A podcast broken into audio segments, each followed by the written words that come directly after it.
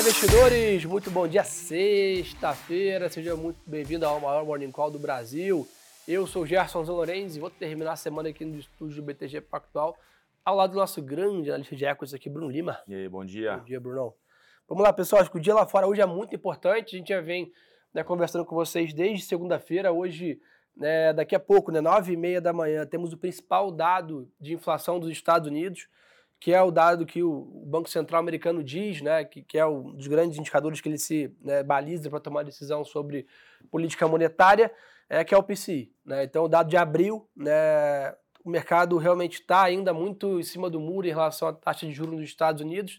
Então, temos dois fatores para monitorar hoje. Um, teto da dívida, que aparentemente, aí o que os jornais americanos falam no, ao longo da noite, é que houveram avanços né, nas negociações, então que seria positivo, até porque estamos aí muito próximo, dia 1 de junho, né, que é a data onde o, o sistema americano ficaria sem recurso ali na máquina pública, e esse dado de inflação. O Bruno, o mercado lá fora, em algum momento, criou um grande otimismo de corte de juros. de lá para cá vem colocando um pouco de, de água nesse chope, vamos dizer assim. O mercado já reduziu bem a precificação né, de corte para esse ano. O banco tem uma visão de nenhum corte para o Fed Funds esse ano.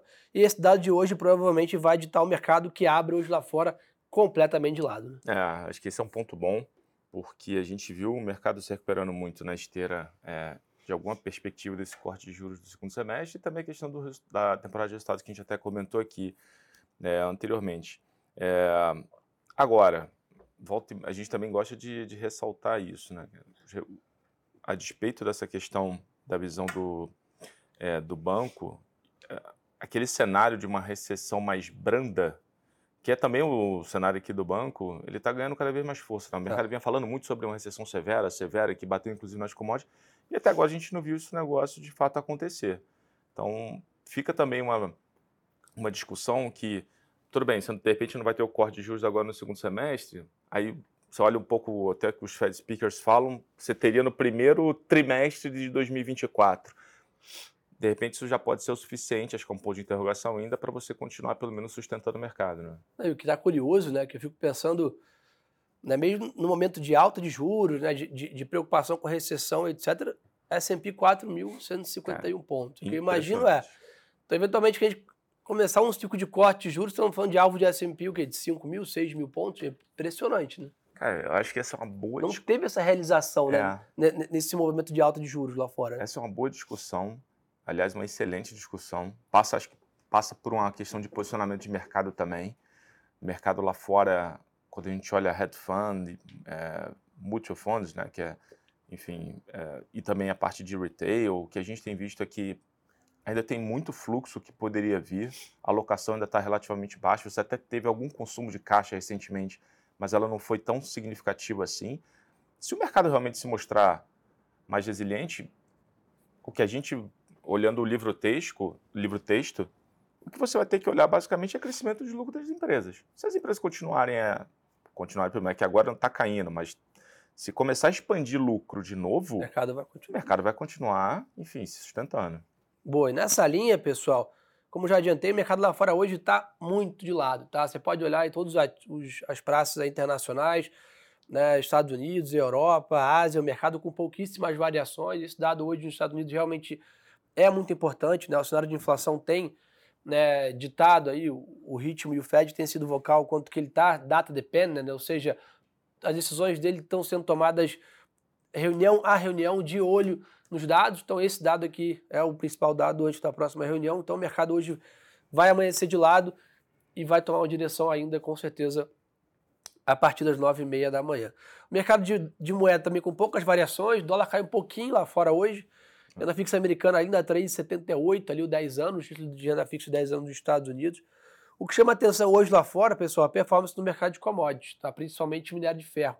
O de ferro hoje já apresenta uma alta de 5%, estava né, completando o sexto dia consecutivo de queda, veio lá de 120 dólares para 95 a tonelada e hoje faz um movimento aí de rebound para é, com 5% de alta, ainda principalmente sobre as notícias aí que a China deve antecipar né, um corte na taxa de reserva dos bancos, ou seja, alimentar ainda mais o crédito ali para melhorar, né, trazer mais alavancagem para as companhias. Porque, Bruno Lima, Vale bateu 65 reais ontem. 65 reais. É, até muita gente ontem. O papel era 117, né? Eu estava até curiosamente dando com, uma olhada. Botando dividendo na conta. Exatamente, né? tá dando uma olhada, assim. Ah, dividiu quase que por dois, mas assim, não estamos falando de mais small cap, né? Estamos falando da Vale. Então, para cara, então, acho que esse ponto, e a gente estava debatendo ontem lá, muita gente ligando também para trocar essa ideia, é que assim, é, o mercado, de novo, ele está muito debruçado em cima da questão da demanda. E sempre vai ser assim na parte de commodities, seja petróleo, seja minério, seja cobre, tudo. Aí você olha e fala assim, tá bom, entendi. Aí você vai olhar para a oferta e vai olhar para estoque físico. Não tem nada dramático. Tudo bem que a oferta realmente de a oferta de minério de ferro, na verdade, ela ela está bem sob controle. Estoque físico tá ok. É, minério de ferro até você, fala, você fecha a conta e fala assim, realmente, é uma questão realmente de demanda, você teve toda a discussão de properties, agora o restante das commodities não é bem assim. Só que a 65 e no minério de ferro, mesmo que você use 90, 90 e poucos, eu estava fazendo essa conta ontem, a Vale vai te entregar uns 10, 11% de retorno de caixa esse ano, uns 8% no ano que vem. Não é espetacular, mas também não é ruim, então você tem algum suporte ali de carrego do negócio. E essa discussão de China que, você, que a gente está vendo hoje vira muito mais uma discussão, como a gente falou aqui, algumas vezes de opcionalidade. Sim, para você carregar nesse nível, imaginando que você tem de fato um suporte de valuation num mercado que está leve em vale, pouquíssimos investidores têm posição significativa. Ao contrário, né? Que é um papel líquido, eventualmente o gringo voltando vai ter que olhar, né? Exatamente. Então, sim, para a gente o risco-retorno nesse nível, apesar do curto prazo ali, como a gente falou, um pouco mais desafiador, faz sentido.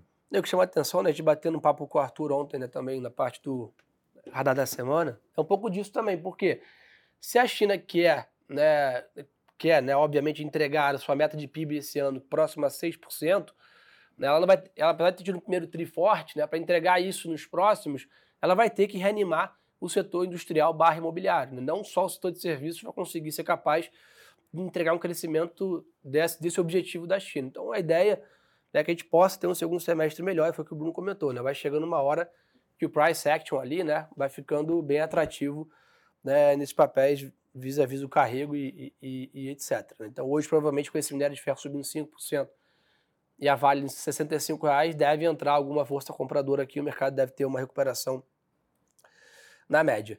Já o petróleo, a gente, né, acho que se tivesse repetido aí os últimos 30 morning calls, aí estaremos com a mesma dinâmica. O petróleo está subindo 1% hoje, mas está a 76 dólares. Né? Esse 73, 77, 75 está nessa lateralização aqui há muito tempo, dado que está né, tá aguardando provavelmente a reunião da OPEP, que acontece nas próximas semanas. O Léo comentou com a gente, aqui no Morning Call ontem, se não me engano. Teremos a próxima reunião da OPEP, há uma expectativa de novos cortes de produção. Até lá, né, o mercado deve ficar bem de lado na parte do oil aí, né, nisso. Mas Petrobras tem entregue uma performance é, recente, né? É, até Sobre essa questão de Petro, sem, sem, dúvida alguma, a discussão toda ela para em cima do, da questão do, dos dividendos. Por ela, só que, por outro lado, sobre a questão do preço do petróleo, sempre é bom lembrar o que, o que o efeito de uma empresa que tem um custo de produção, exploração, no caso dela, mais baixo significa. Né? Mesmo com petróleo menor, ainda consegue... O pré-sal, né? Gerar, então, ainda consegue gerar, exatamente, ainda consegue gerar, ter uma geração de caixa absurda. Tudo bem que isso passou por redução de dívida, mas enfim, essa é a beleza do modelo de negócio. No caso de Petro, dividendo na veia. É, acho que tá ficando, ficou claro que não vai ser o 25% de payout, mas também, pelo jeito não vai ser o atual, alguma coisa no meio do caminho. E a gente volta àquele argumento, é, de, fato, do que, que vai ser a alocação de capital. Sem dúvida alguma, até agora, tudo tem, todo o discurso tem ajudado a reduzir essa percepção de risco. Né? Então, que o papel tem performado realmente muito bem.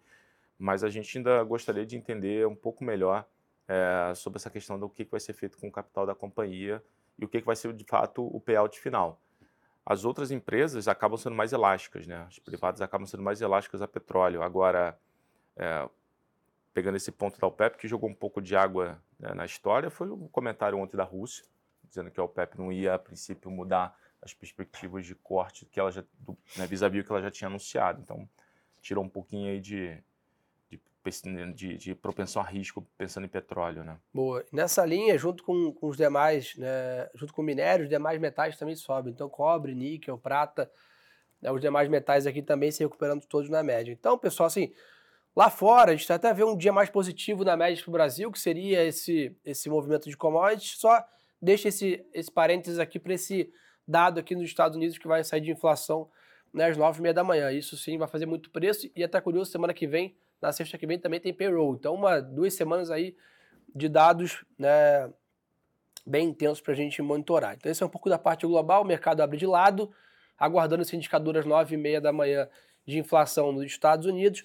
E o destaque na parte de commodities é a recuperação do minério de ferro, que deve ajudar a Vale aqui, que vem sofrendo bem no mês de maio. Ah, só para adicionar um ponto nesse, desculpa. Anda. Só as, as, mineradoras lá na. Tô abrindo que as mineradoras lá na Europa, BHP, Rio Tinto, estão subindo ali 3,4%. Então, Legal, dá para fazer uma boa prova. É.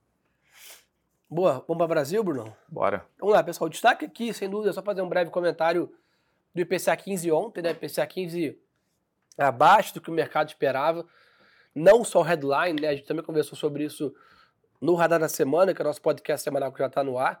O núcleo da inflação também, que é a grande preocupação, veio abaixo do que o mercado esperava. Isso trouxe ali uma, um grande fechamento na curva de juros e ajudou bem ali a performance do mercado. Chegou quase a subir 2% o Ibovespa ali, depois recuou um pouco, fechou no 1,15, mas sem dúvida vem pouco a pouco ali retirando o prêmio de risco da curva de juros e transferindo para o mercado de ações, né? e principalmente o mercado de ações de empresas locais. Né? A gente viu ontem né, e vem vendo já nos últimos dias né, setores que não performavam há bastante tempo voltando a ser destaque. Né? São eles, né, varejo, construção civil, shopping centers, bancos locais, né, é, educacional. Então, é, a gente já vinha avisando isso, né? Em algum momento a gente já viu um grande fechamento da curva, né? Lá 300, 400 bips de, de curva e a bolsa não tinha feito essa, a, a, a, esse movimento. Não tinha, o dólar fez, os juros fizeram e a bolsa não tinha feito ainda. Agora parece que pouco a pouco vai se transferindo, ainda de maneira, né, vamos dizer assim, mais cautelosa, com Verdade. volumes ainda muito abaixo da nossa média histórica, mas a bolsa vai voltando a ganhar protagonismo. Né? Não, sem dúvida. E só pegando esse teu gancho, o small no mês ele sobe quase 13%. O small que é, que é até melhor para olhar do que o Ibovespa nesse momento, é. né? O Ibovespa a gente sempre bate na tecla, é né? muito concentrado, por 17%, 16% é vale, então você olha para o Ibov, para olhar essa discussão de juros, obviamente você pega alguma coisa positiva, mas se você tira um pouco desse peso de commodity, você vê uma foto né, um pouco melhor. Cara, mas sem dúvida, eu acho que também vale comentar, é, o position aqui também continua baixo. O mercado ele está com o mesmo nível de alocação, o mercado de equity no Brasil, do primeiro trimestre, enfim, primeiro semestre de 2018, sendo que a gente volta e vai falar isso. Só que lá em 2018 a Selic era menor. Então a indústria alocada em ações aqui no Brasil, ela está com uma alocação bem menor do que estava naquela época. Então você tem um mercado aqui leve. De novo, o mercado já dá esse, como você bem falou, iniciou esse, já dá o, né, o já, já deu esse catalisador da questão do, do, da redução de juros, de certa forma. O mercado de equity está respondendo. Então, ações que de fato estavam, entre aspas, aqui um pouco esquecidas aí pelo mercado, estão respondendo bem. Sim, boa. E nessa linha, o próprio presidente do Banco Central, Roberto Campos Neto, ontem também reconheceu em entrevista a jornais aí que o IPCA 15 e os seus núcleos vieram melhor. Né? Então, acho que isso é um bom ponto.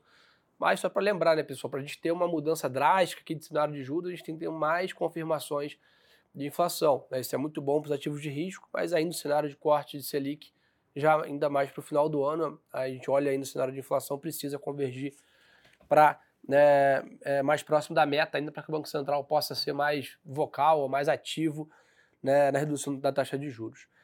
É, nessa linha, o presidente Lula participa né, de evento também né, aqui no Brasil, mas a agenda brasileira é completamente esvaziada. Hoje nenhum grande indicador para a gente monitorar nessa mesma linha do IPCA 15 de ontem. Então, eu é, imagino que vamos aí navegar os mesmos é, mares do mercado internacional depois de nove e meia da manhã com esse dado lá fora, aqui no Brasil, talvez ainda aproveitar aí esse IPCA 15 e esse bom humor, tá? É, além disso, lembrando, né, tivemos a aprovação do arcabouço fiscal, agora entra né, na discussão é, reforma tributária, que acho que é uma discussão mais longa, né, que até que provavelmente vai ser fatiada em algumas reformas. Na nossa visão, ali, inicialmente duas, né? A primeira na parte de impostos ali em relação à, cadeia produtiva, que seria a criação do IVA, né, o imposto único ali de valor agregado.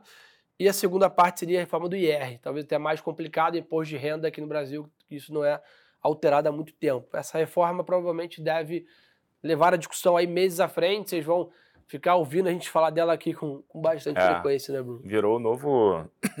novo arcabouço. Vai ser o novo arcabouço. E até pegando, até acho que aproveitando essa tua colocação, cara, o Henrique aqui mandou uma pergunta no, ah, no YouTube. Boa mesmo. Acho que dá para a gente fazer o link aqui, né? O que, que né, faltaria para destravar ainda mais o mercado de ações? Só lembrando, mercado em abril, foi meados de março, enfim, fui conversar com, com alguns clientes, o mercado estava 98 mil pontos na né, Webull. É. Isso era meados de março, hoje está né, 112 o que, que falta para destravar mais? Né? Ou seja, esse fluxo que a gente falou voltar com mais né, é, voracidade. Acho que esse ponto que o Gerson levantou é um ponto importante. Como é que vai ser o, como é que vai ser o formato de arrecadação para você fazer frente à necessidade que foi posta no arcabouço, né? Que de fato quem vai ser é, quem vai ser tributado, qual vai ser a tributação, enfim, de onde é que vem o recurso. O mercado realmente é um risco micro.